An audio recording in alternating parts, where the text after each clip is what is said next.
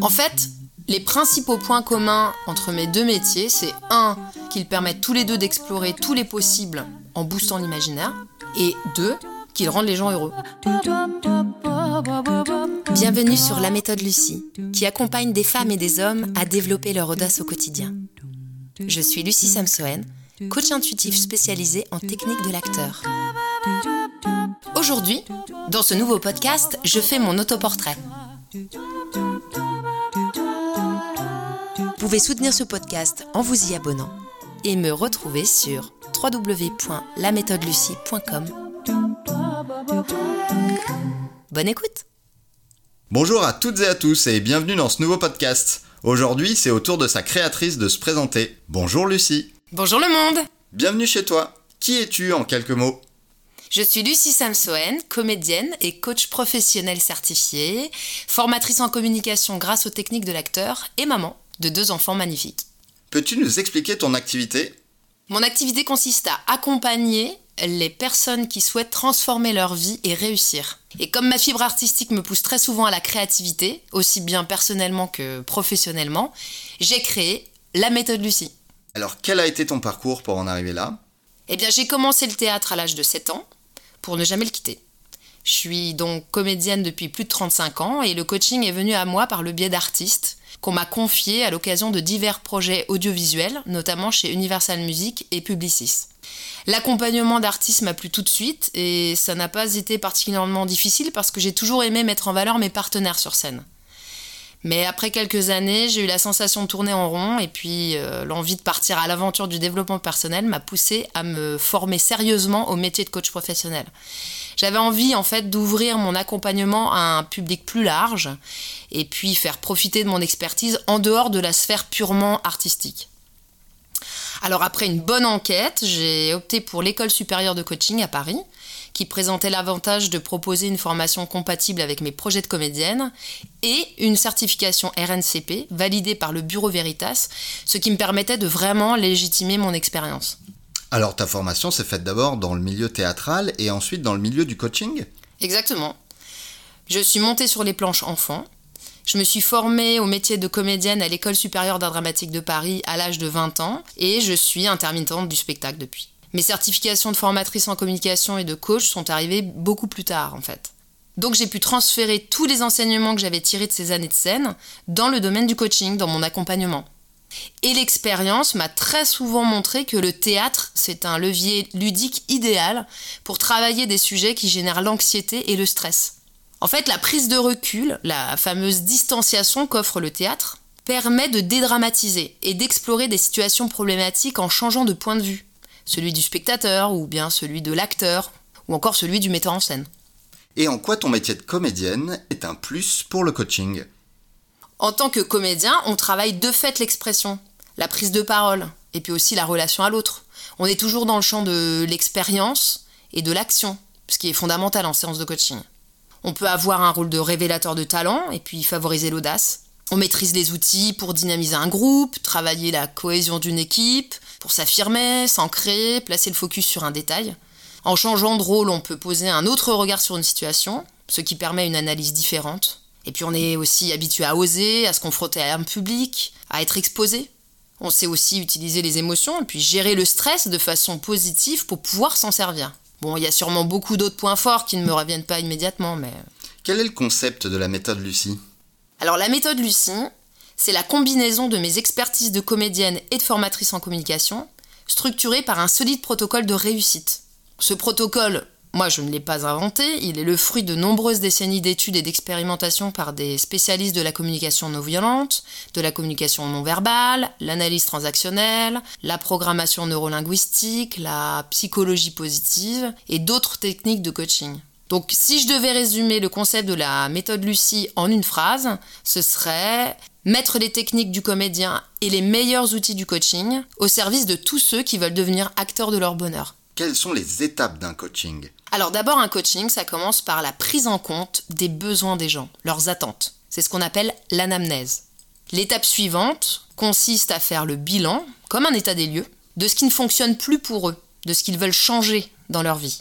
C'est aussi l'étape où l'on met en lumière les valeurs, les besoins, les compétences, les croyances, les comportements limitants. Mais mon travail personnel ne s'arrête pas là parce que il faut aussi comprendre la demande sous-jacente qui n'est souvent pas exprimée au départ, la demande réelle. Je la fais émerger au fur et à mesure de l'accompagnement grâce au questionnement et à certains exercices spécifiques.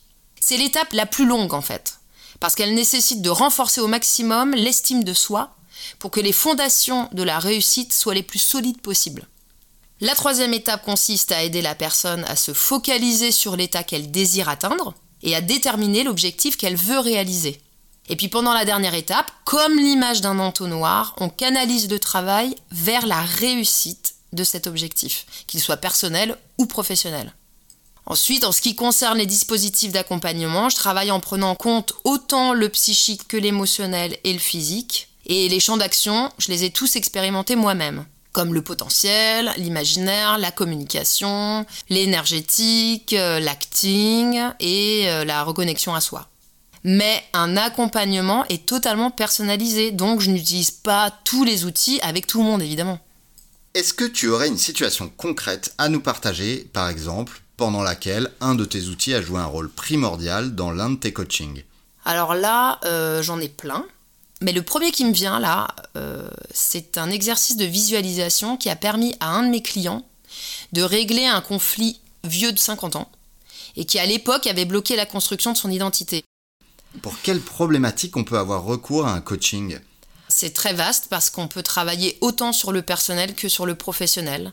Donc ça peut être euh, aussi bien euh, développer la confiance et l'estime de soi, réussir une reconversion professionnelle, améliorer sa concentration, développer sa créativité, réussir à s'affirmer, savoir dire non, développer son leadership, gagner en audace, convaincre sans imposer, gérer ses émotions, développer son agilité relationnelle, équilibrer vie perso, vie pro, se reconstruire après un deuil ou une rupture, mobiliser la joie et l'énergie, mieux gérer son temps, trouver sa voie, savoir prendre les bonnes décisions et puis les assumer, améliorer sa communication avec son entourage, euh, manager ses projets, gérer des conflits, s'expatrier ou revenir d'expatriation, c'est savoir saisir les opportunités, euh, sortir de la dépendance affective, accepter son corps, euh, améliorer les relations familiales, euh, comprendre ses besoins et les combler, impacter,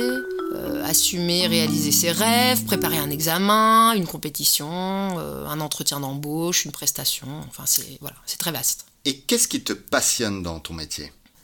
Lequel? Alors, en tant qu'artiste, je peux créer sans cesse de nouvelles histoires, des nouvelles réalités à explorer, sans enjeu sans limite. Si ce n'est celle de mon imagination, bien sûr. Et ça, c'est assez extraordinaire. Et j'ai besoin de cette liberté d'action et d'improvisation pour m'exprimer. Et puis en tant que coach, c'est de détecter les potentiels, d'aider les gens à trouver les solutions à leurs problématiques. C'est-à-dire ne pas délivrer ma propre solution, mais créer les conditions idéales pour que les personnes réalisent ce qu'elles sont capables de faire et de décider pour transformer leur vie. Mon expertise de comédienne en séance de coaching, elle est particulièrement efficace pour révéler une zone de génie ou apprendre à gérer ses émotions et puis sublimer les prises de parole en public. En fait, les principaux points communs entre mes deux métiers, c'est un, qu'ils permettent tous les deux d'explorer tous les possibles en boostant l'imaginaire, et deux, qu'ils rendent les gens heureux. Voilà. Je crois que en fait, c'est vraiment ça qui me passionne. L'audace et le bonheur que ça génère autour de moi. Alors tu travailles dans quelle zone? Eh ben, je peux intervenir partout à distance. D'ailleurs, euh, j'accompagne certains de mes clients à Lyon, dans le sud de la France, ou bien expatriés à l'étranger. Et puis en présentiel, c'est plutôt à Paris et région parisienne. Mais en fonction de l'intervention, je peux être amené à me déplacer ailleurs. J'ai l'habitude avec les tournées de mes spectacles. J'ai une dernière question. Pourquoi avoir décidé de créer un podcast? Ben Parce que c'est ma voix. V-O-I-E ou V-O-I-X. Ça dépend de l'angle qu'on choisit d'observer. Bah, en fait, il y a plusieurs raisons à ça. Ça fait déjà quelques temps qu'on me le conseille, et j'avoue y avoir pas mal réfléchi, mais quand plusieurs personnes qui connaissent l'influence de ce média vous le répètent en ajoutant T'as une voix de radio, alors c'est convaincant. Parler, en fait, c'est affirmer sa singularité, et le podcast me permet d'entrer dans le quotidien des auditeurs, c'est un vecteur plus intimiste que la vidéo. En plus, j'ai envie de donner la parole à des intervenants qui m'inspirent. Et puis un avantage essentiel qu'il apporte le podcast, c'est qu'il est devenu un de mes nouveaux outils puissants pour faire travailler les prises de parole de mes clients tout en renforçant leur estime d'eux-mêmes. Parce qu'avec le rendu d'un épisode, on peut facilement mesurer sa réussite. En fait, j'aime bien ce côté 3 en 1 du podcast. Alors, je ne sais pas où ce projet me conduira, mais comme je suis un peu aventurière et que c'est un jeu pour moi, alors euh, pourquoi pas Et puis c'est un travail d'équipe. Je suis soutenue, donc ça compte beaucoup. Merci Lucie pour cet entretien qui nous a permis de faire connaissance. Merci beaucoup et prenez soin de vous. J'espère que cet épisode vous a plu. N'hésitez pas à vous abonner et à me retrouver sur www.laméthodelucie.com.